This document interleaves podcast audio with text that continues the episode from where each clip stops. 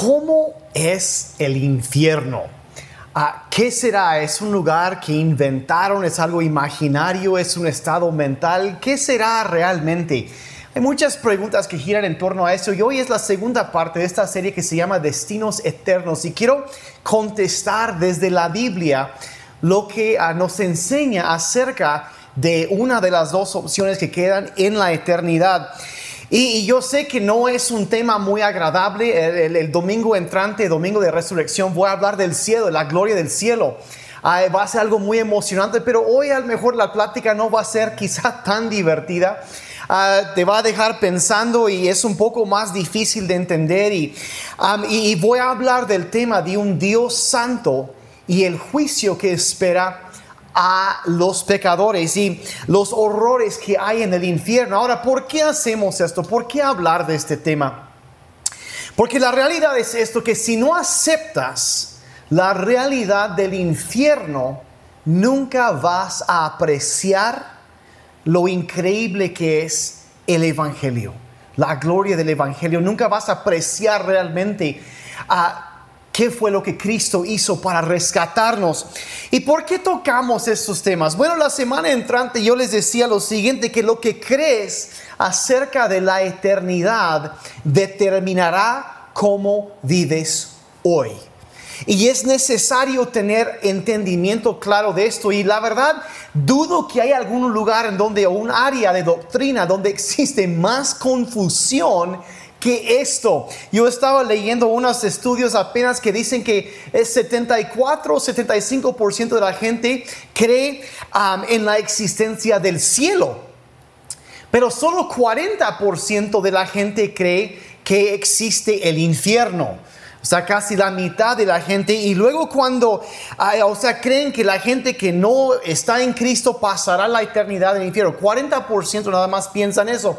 Pero de ahí si empiezan a preguntar a personas, o sea, realmente ah, piensa ah, cuántos creen que irán a ese lugar, es menos de la mitad de 1% que creen que, irán a ese lugar. Y en otras palabras, los que creen en la existencia del infierno creen que únicamente es para gente realmente, dirían ellos, muy, muy mala. Los violadores, los homicidas, los secuestradores, los terroristas, eh, abusadores de niños, o sea, toda esta clase de, gente. Y luego piensan, bueno, probablemente no es para mí, eh, porque Dios, ay, Dios no haría tal cosa. Y, y solo es para unos cuantos y la mayoría vamos a estar muy bien, es lo que piensan muchos.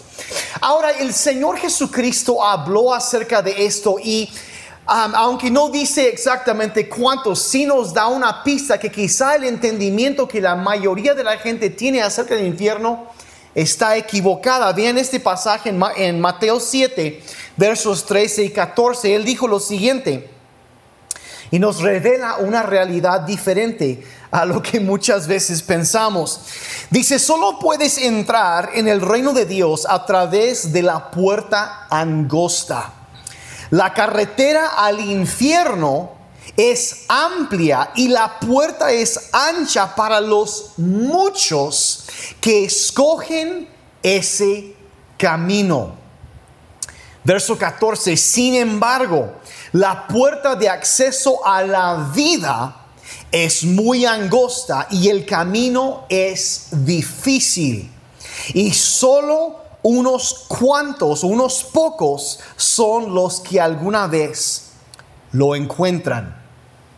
Dice que muchos van en el camino rumbo al infierno, pero solo unos pocos en el camino hacia el cielo, o sea, la vida eterna.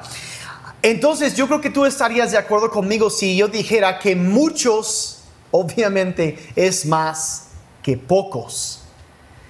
Y si son muchos los que van al infierno y pocos al cielo, podemos entonces decir, sin temor a equivocarnos, que la mayoría de la gente irá al infierno.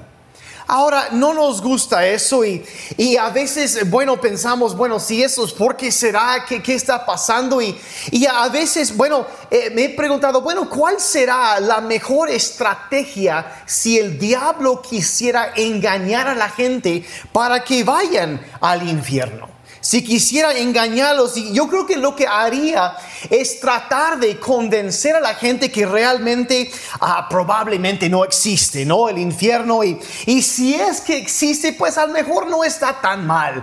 Y, pues no tomarlo muy en serio porque, ah, pues probablemente total, pues no van a ir ahí, ¿verdad? Y, y eso es, o sea, si pudiera convencer a la gente que eso ah, no es tan real, no es tan importante, pues a lo mejor la gente viviría su vida despreocupada, no pensarían en eso, no lo tomarían en cuenta y, y aún eh, si incluso si una persona es seguidor de Cristo y el diablo los convenciera que no es tan real, a lo mejor esa persona no tendría una urgencia de compartir el evangelio con aquellos que no conocen a Cristo, no, no viviría para alcanzar a los demás, no viviría con una perspectiva real de la eternidad. Entonces, Probablemente esa persona viviría con una apatía espiritual, como lo hacen lamentablemente muchas personas eh, que se llaman cristianas hoy en día, y no lo toman muy en cuenta. Y, y a lo mejor el diablo trataría de convencerte de que pues no es para tanto, no es tan real. Yo mencionaba la semana pasada que hay mucha teología liberal que se ha infiltrado en la iglesia. Y, hay muchos que piensan, bueno, pues solo es un estado mental, solo es, es esto. Y aparte, bueno, empiezan a preguntar, empiezan a preguntar, bueno, surge y honestamente la pregunta, bueno, si Dios es amor, entonces, ¿cómo es posible que pueda existir un lugar tan horrible, tan espantoso y feo como el infierno, como lo que pensamos del infierno. Y es una pregunta muy justa. ¿Por qué existe el infierno? Quiero eh, contestar eso muy rápidamente antes de entrar en cómo es el infierno. Entonces, ¿por qué existe? La, eh, la primera razón que la Biblia menciona ah, de por qué existe el infierno es que eh, existe para castigar con justicia a Satanás, o sea, al diablo existe para castigar al diablo y a sus demonios. Y eh, a veces pensamos, no, pues el diablo y un tipo ahí con sus mayones rojos, ¿no? Con un tridente que anda picando a la gente y los cuernitos y todo eso. Y bueno, y hace, hace bromas a la gente y todo eso. Y, pero la Biblia nos da un cuadro muy, muy, muy diferente del diablo. Ah, nos dice que es la personificación de todo mal. Toda la maldad que existe en el universo ah, es la personificación en, esta, en este individuo. Está detrás de cada adicción, de cada, eh, cada abuso, de cada homicidio, de cada eh, violación, del temor, el dolor, la vergüenza, todo eso tiene su inicio en el príncipe de la oscuridad. Y, de ahí también la Biblia llama concretamente con los siguientes nombres, le llama el destructor, el engañador, el dragón, la serpiente antigua. el ángel oscuro, Lucero, Satanás, el adversario, le llama el tentador, el malvado, el ladrón que viene a robar, matar y destruir. Lo llama el padre de toda mentira. Le llama el príncipe de la oscuridad y también el ángel del abismo. Y hay más nombres que le pone también. ¿Y qué hace? Viene a robar tu alegría, viene a robar, destruir tu vida, dejarte en ruina, destruir tu fe, a quitarte la salud, acabar con tu matrimonio, destruirte financieramente, atacar, herir a tus hijos. Y esa es la lista corta. Y el infierno existe para que Dios castigue con absoluta justicia al diablo por todas las cosas que ha hecho y que hace. En Apocalipsis 20, verso 10 encontramos esto. Después, el diablo que los había engañado fue lanzado al lago de fuego que arde con azufre, donde ya estaban la bestia y el falso profeta. Y ahí serán atormentados día y noche por siempre jamás. Entonces la primera razón que existe el infierno es para que Dios castigue, que le dé al diablo lo que se merece. Ahora, la segunda razón que existe el infierno es esto, número dos, estás anotando, existe para castigar con justicia también a los pecadores nos enseña la Biblia. Y aquí es donde a lo mejor se pone un poco más complicado porque muchos dirán, bueno, pero eso no es justo, ¿no? o sea, bueno, a lo mejor mi vecino es una persona buena y, Dios no enviaría a esa persona. ¿Cómo, ¿Cómo puede ser posible? O sea, no, no, y, y cómo una persona que hace eso, o sea, ¿cómo ¿Cómo puede ser posible? Y vamos a regresar el, a este pensamiento en unos momentos más de que Dios no enviaría a alguien bueno al infierno. Ah, no podría ahorita, pero ahorita vamos a examinar esto y vamos a, a pensar, examinar esto, porque la gente hoy en día lo que quiere hacer muchas veces es inventar un Dios de acuerdo a sus gustos personales. Eh, eh, Dios es amor, ¿verdad? O sea, Él no, no te va a castigar por eso, mira, y, y, todo va a estar, no pasa nada. Claro, Dios es santo, pero mira, no es para tanto y... Ah, no hay, mira, puedes seguir viviendo como quieras y, y adelante, pues sí existe la moralidad, pero para ti Dios, Dios va a ser la excepción. Y, empiezan a, toda esta clase de ideas. El problema es que Dios no cambia.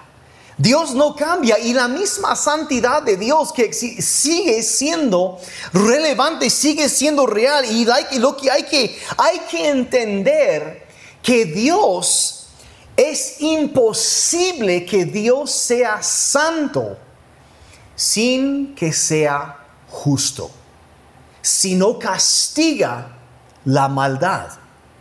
Dios no puede ser bueno si Él no castiga a lo que es malo. Entonces su misma santidad y bondad requiere que Dios castigue la maldad. Y entonces el infierno existe para castigar a aquellos que viven, eh, ahora sí que diría la Biblia, muertos en sus pecados y que rechazan a Jesucristo. Encontramos lo siguiente, segunda carta de San Pablo a Tesalonicenses capítulo 1, versos 8 y 9. Dice que castigue a los que no conocen a Dios ni obedecen el Evangelio de nuestro Señor Jesús. Estos sufrirán la pena de la destrucción eterna, alejados de la presencia del Señor y de la gloria de su poder. Entonces nos habla de una destrucción eterna, de estar apartados de la gloria de Dios. Y obviamente, como dije, no es divertido hablar de estos temas. Pero eh, como dije ahorita, si no aceptas la realidad del infierno, nunca apreciarás la gloria del Evangelio. Y lo que tú crees acerca de la eternidad, determinará cómo vives hoy.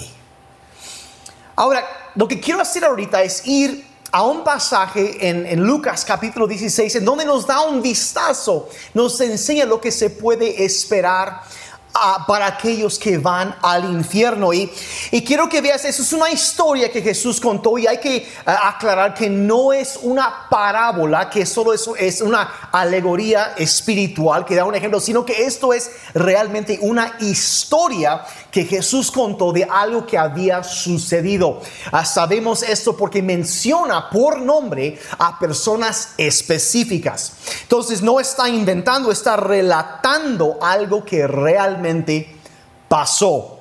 Y vamos a leer a partir del verso 19. Dice así, dice, había un hombre rico que se vestía de púrpura y de lino fino Está diciendo las telas más finas como se vestía la realeza, ¿no? Y dice, y cada día celebraba espléndidos banquetes.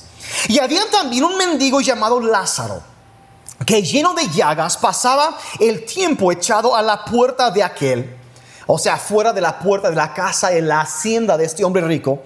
Y dice este hombre Lázaro, dice, ansioso de saciarse con las migajas que caían de la mesa del rico. Eh, y lo que hacían en ese tiempo es que en ese entonces la, gente rica en lugar de usarse una servilleta limpiaba sus manos en pan y luego lo tiraban. Y él quería comerse de esto, comer ah, de esta comida. Dice, y luego los perros venían, hasta los perros venían y le lamían las llagas. Y llegó el día en que el mendigo murió. Y los ángeles se lo llevaron al lado de Abraham.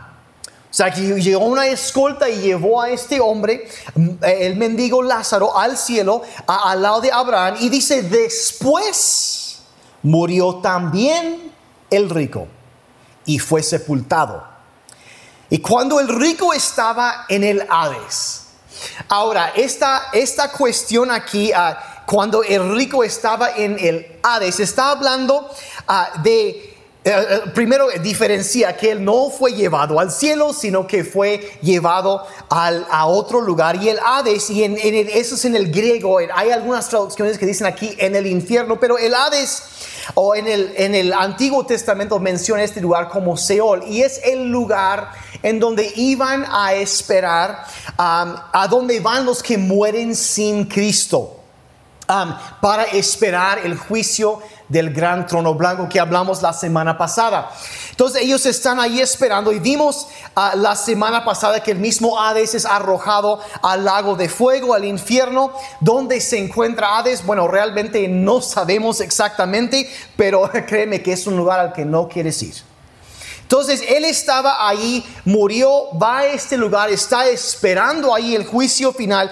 Dice, y en medio de tormentos sea, la primera cosa que empieza a hablar de su situación en este lugar, esperando a el juicio, pero ya, ya empezaba el castigo. Dice, esperando, eh, estando en medio de tormentos, alzó sus ojos, o sea, miró hacia arriba porque él estaba abajo. y a lo lejos vio a Abraham y a Lázaro junto a él.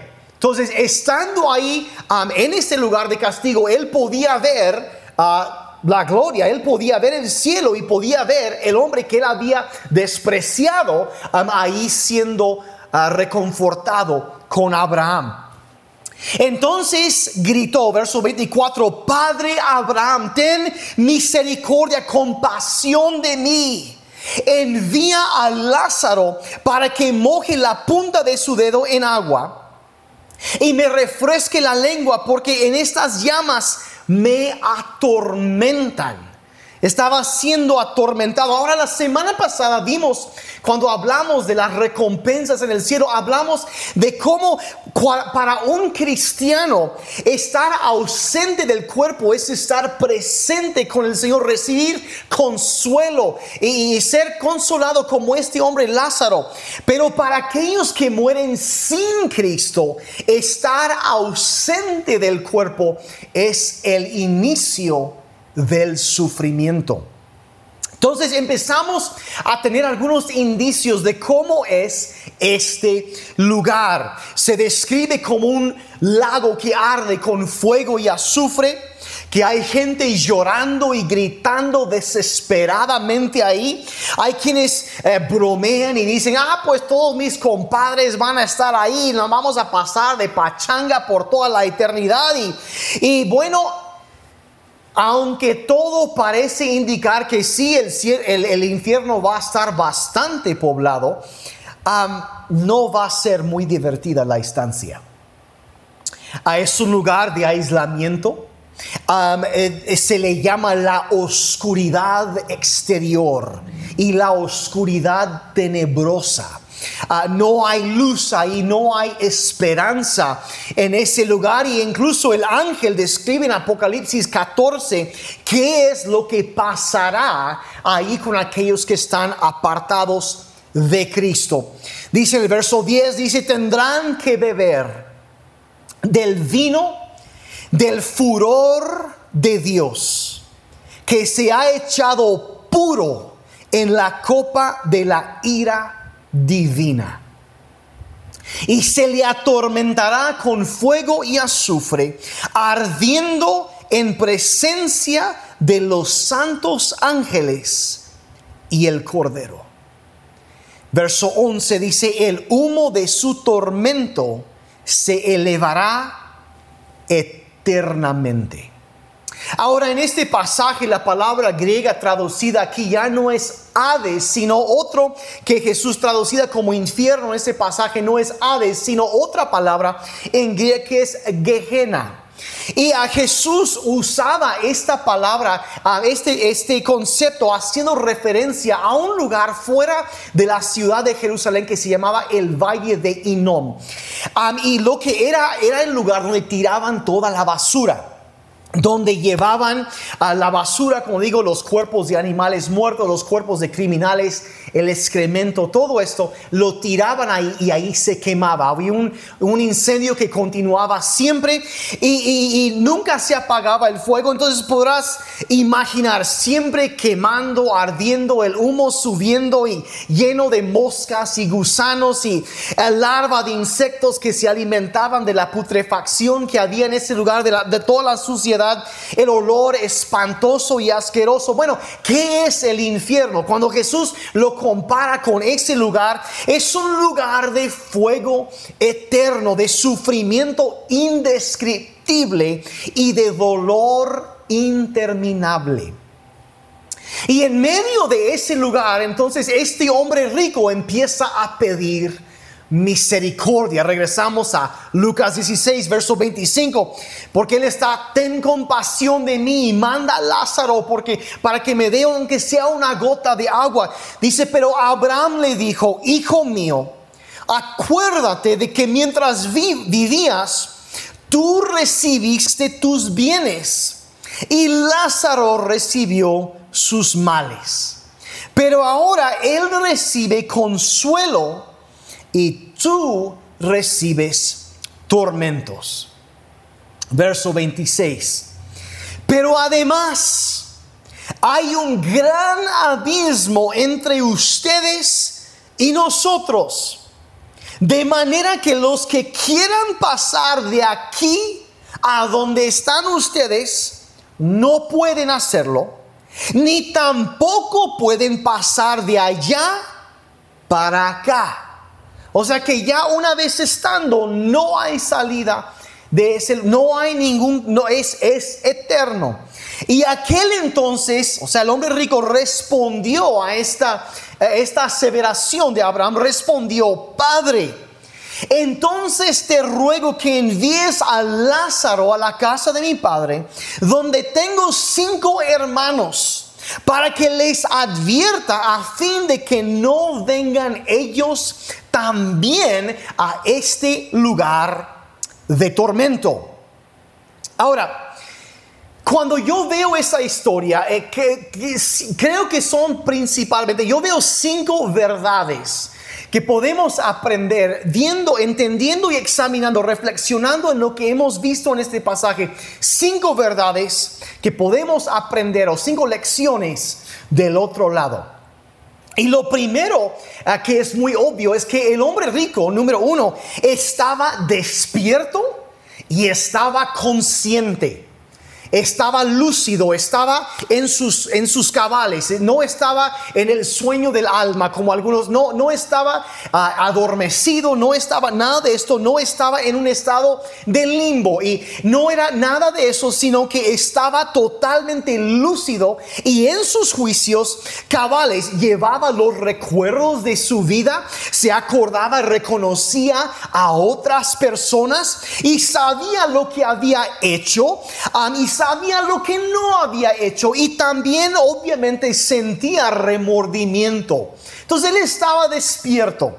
Ah, la segunda cosa que vemos, como lo mencioné de paso ahorita, es esto que su destino estaba irrevocablemente fijo. Ah, nunca iba a cambiar su destino, ya estaba ahí. Ah, dice, hay un gran abismo entre nosotros, dijo Abraham, nadie puede venir de allá para acá, ni de, aquí pueden ir para allá. Eh, no regresan los muertos ahí están una vez y no cambian de lugar una vez que han estado allá. En el libro de uh, Eclesiastés en el Antiguo Testamento lo describe así Salomón, dice, dice, si el árbol cayere al norte o al sur, donde cayere, ahí se quedará. Entonces, eh, haciendo referencia a esto, cuando una, el estado, cuando una persona muere, así se queda. No es de que va para que le purguen sus pecados y después se va al cielo. No funciona así. Donde quedan, dice, e, es, y ahí había nada que ese hombre podía hacer que cambiara su situación. Estaba irrevocablemente fijo por la eternidad. La tercera verdad que encontramos en este pasaje es esto, simplemente que él estaba sufriendo terriblemente. Terriblemente. Él estaba con un... sentía el dolor y una y otra vez él habla de los tormentos que estaba sufriendo, lo que estaba viviendo. Y un, si estaba tan... Eh, sufriendo tanto que una sola gota de agua en la, punta del dedo de Lázaro hubiera sido un alivio. él no pidió un tambo, no pidió una cubeta, ni siquiera un vaso de agua. Una sola gota de agua hubiera sido un alivio a los, el sufrimiento tan espantoso que este hombre estaba viviendo. La cuarta cosa que vemos aquí hablando de ese sufrimiento es que él sabía que su sufrimiento era justo. Sabía que era justo. Y lo sabemos por la simple reflexión de que él no reclamó.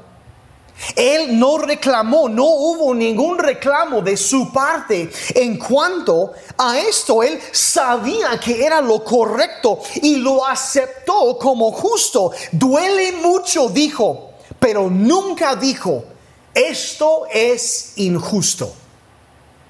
Nunca lo dijo. Él reconocía la justicia de Dios en cuanto a castigarlo. Lo reconocía. Lo que él sí suplicó es esto, la quinta verdad que quiero que veas, que podemos ver en lo que sucedió en este hombre, es que él rogó y suplicó que alguien ayudara a sus parientes a conocer a Jesús. Rogó y suplicó. Por favor, dijo, que alguien vaya y les hable de la gracia de Dios, del amor de Dios, de la belleza del Salvador, de, del perdón que Dios ha ofrecido. Porque hay tantas personas en el camino ancho. La mayoría están caminando rumbo a este lugar. Y, y yo pensaba decir que estaba bien, pero me doy cuenta que no estaba. Y por favor, que alguien les diga la verdad. Y mi perspectiva de la eternidad estaba equivocada y vivía una vida egoísta y, nunca me acerqué, me acerqué a Dios, pero por favor que alguien vaya y les diga la verdad. Es lo que él estaba rogando. Ahora, ¿por qué hablamos? ¿Por qué hablamos de un tema tan espantoso, tan horroroso, tan pesado, tan incómodo? Porque lo que crees acerca de la eternidad determinará cómo vives hoy. Y si no aceptas la realidad del infierno, nunca apreciarás la gloria del Evangelio. Es tan sencillo. Y ahora, ahora yo sé que algunos, a lo mejor tú estás pensando ahorita, bueno, yo no sé si quiero aceptar todo eso de un, de un Dios que manda a, personas, eh, a lo mejor personas buenas al infierno, ¿cómo puede ser? Y quiero que entiendas que bíblicamente esa misma pregunta es uno de los errores más grandes que los seres humanos cometen pensar que en un Dios, a lo mejor piensa, pues un Dios que manda a personas buenas al infierno no puede ser bueno. Pero como digo, la sociedad es de los errores más grandes que cometan. La verdad es que Dios no manda a personas buenas al infierno. No lo hace. Nosotros, por naturaleza, no somos buenos. No hay personas buenas. Jesús mismo dijo, nadie hay que es bueno, solo Dios. Y hay que entender que nosotros no lo somos. Y eso se va en contra de todo lo que la gente piensa y se enseña muchas veces. Hoy en día, ay, eh, me, enteré de apenas de, un grupo de personas que agarraron un, ladrón y, y, su familia lo defendió. Ay, es un buen chico, solo que le roba un poco. Tiene un buen corazón. No, y esa, es la verdad. Mira, ay, es que tiene un corazón bueno, pero tomó decisiones malas.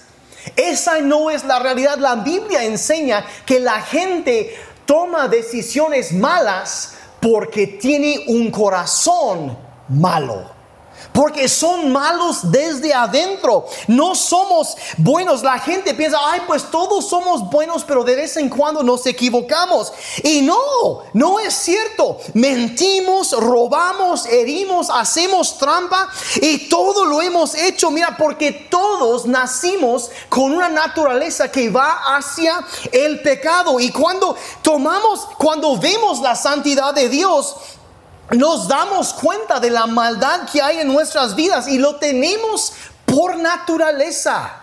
No tienes que enseñarle a un bebé a ser egoísta. Le quitas un juguete y que pega el grito, es mío. así nacimos y lo nacimos por, lo hacemos por naturaleza y todos lo hemos hecho y tenemos que reconocer esto acerca de Dios, que Él es santo y que también es justo. Dios no puede ser santo sin ser justo. Y para ser justo, tiene que castigar el pecado. Pero afortunadamente Dios no solo es justo, sino que también es amor. Y, quiero que escuches los siguientes pasajes que voy a leer ahorita como si nunca lo hubieras oído antes. y, si es la primera vez que oyes estos pasajes de la Biblia, Quiero que escuches el amor que el Padre Celestial tiene para ti a través de esto. Dice, Dios amó tanto al mundo que dio a su único Hijo, para que todo el que cree en Él no se pierda, sino que tenga vida eterna. Porque si bien la paga del pecado es muerte, el regalo que Dios nos da es vida eterna a través de Jesucristo, nuestro Señor. Y Dios mostró el gran amor que nos tiene al enviar a Cristo a morir por nosotros cuando todavía éramos pecadores. Y entonces, como se nos declaró justo a los ojos de Dios por la sangre de Cristo, con toda seguridad, Él nos salvará de la condenación de Dios.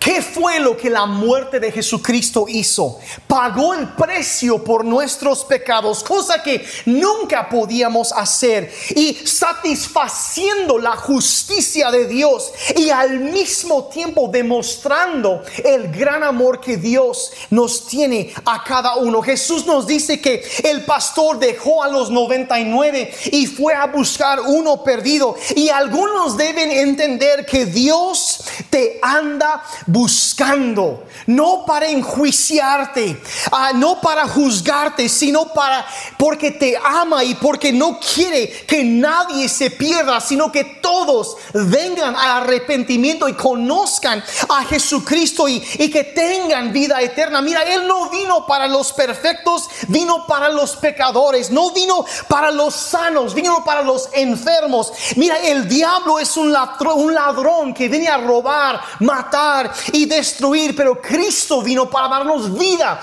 y vida en abundancia. Y mira, Semana Santa, esta semana que estamos celebrando eso, ¿por qué vino Jesucristo? ¿Qué es el centro de todo esto? Yo creo que la manera más concisa que existe en toda la Biblia de resumir la obra y la venida de Jesucristo a este mundo es cuando el ángel se le presenta a María y dice de Jesucristo, dice, nacerá un Salvador, dice, dice, Él salvará a su pueblo de sus pecados.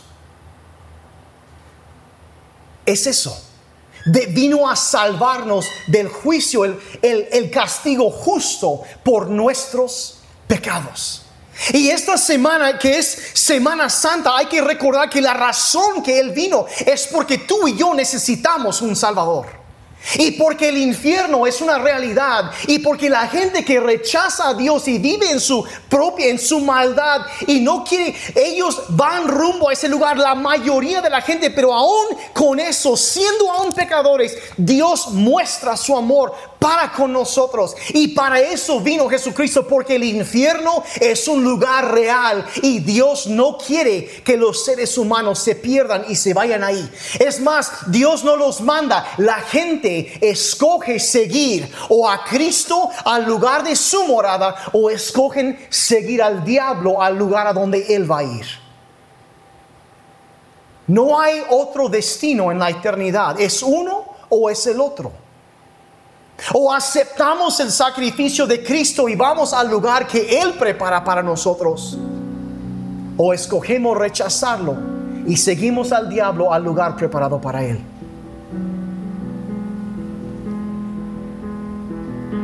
Y es por eso que queremos que la gente conozca a Jesucristo. Esta semana, la semana mayor, eh, porque celebramos la venida de Jesucristo, el hecho de que Él vino, murió por nosotros y resucitó para darnos vida eterna. Y la semana entrante voy a hablar de, de la gloria del cielo, pero, pero queremos que la gente conozca a Jesús no solo para que se escape, para poder escaparse de los horrores del infierno, sino para también que conozcan el amor, la gracia, la bondad, la misericordia, la santidad, la justicia y el perdón y el amor de un Dios bueno. Es por eso que lo hacemos. ¿Por qué hablamos acerca de eso? Porque lo que tú crees acerca de la eternidad determinará cómo vives hoy. Y no vas a apreciar la gloria del Evangelio si no aceptas la realidad del infierno. Padre Santo, en este momento pedimos que tu verdad nos transforme. Y Señor, te pedimos que como ese hombre se preocupaba por sus hermanos. Que haya también en nosotros una urgencia por hablar de ti y compartir la esperanza que hemos encontrado. Danos, Señor, una perspectiva eterna. Ayúdanos a vivir para lo que cuenta en la eternidad. Ayúdanos a tener una perspectiva apropiada. Y así con tus ojos cerrados, quiero pedirte que hagas algo que pienses en alguien en particular que tú sabes que no conoce al Señor. Piensa en esa persona y, y vamos a orar por esa persona. Señor, ayúdanos. Danos sabiduría, Señor, entendimiento para hablar, gracia para acercarnos a otros. Padre, quizá un familiar, un compañero, un amigo, un jefe, cliente, Padre, guíanos para saber cuándo y cómo acercarnos a ellos. Y de alguna manera que tu Espíritu Santo pueda alcanzarlos para ti. Ayúdanos a darte a conocer. Y Señor, que tu amor atraiga a otros a través de nuestras vidas. Y que te conozcan a ti, el dador de la vida Creemos que nos usarás, usarás, Señor, tu Espíritu Santo también, que usarás las circunstancias, usarás lo que sea necesario para alcanzar a estas personas, para que te conozcan y encuentren en ti la vida. En el nombre de Jesús. Quizá tú estás viendo esto y tú estás pensando, mira, pastor, ah, el que necesita acercarse a Dios soy yo. Dices, yo, yo, yo, yo necesito, yo no tengo la seguridad de irme con él. Yo, y, no, no sé qué va a pasar para mí en la eternidad. Mira, hoy es el día de salvación para ti.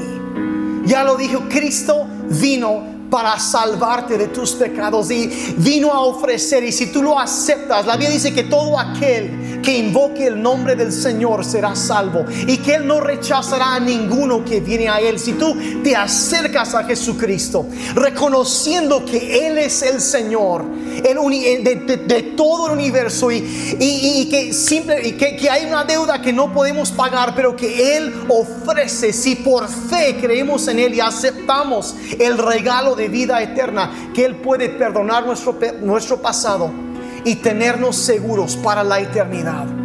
Eso es el Evangelio. Vino a salvarnos de nuestros pecados, de romper el poder de la maldad en nuestras vidas.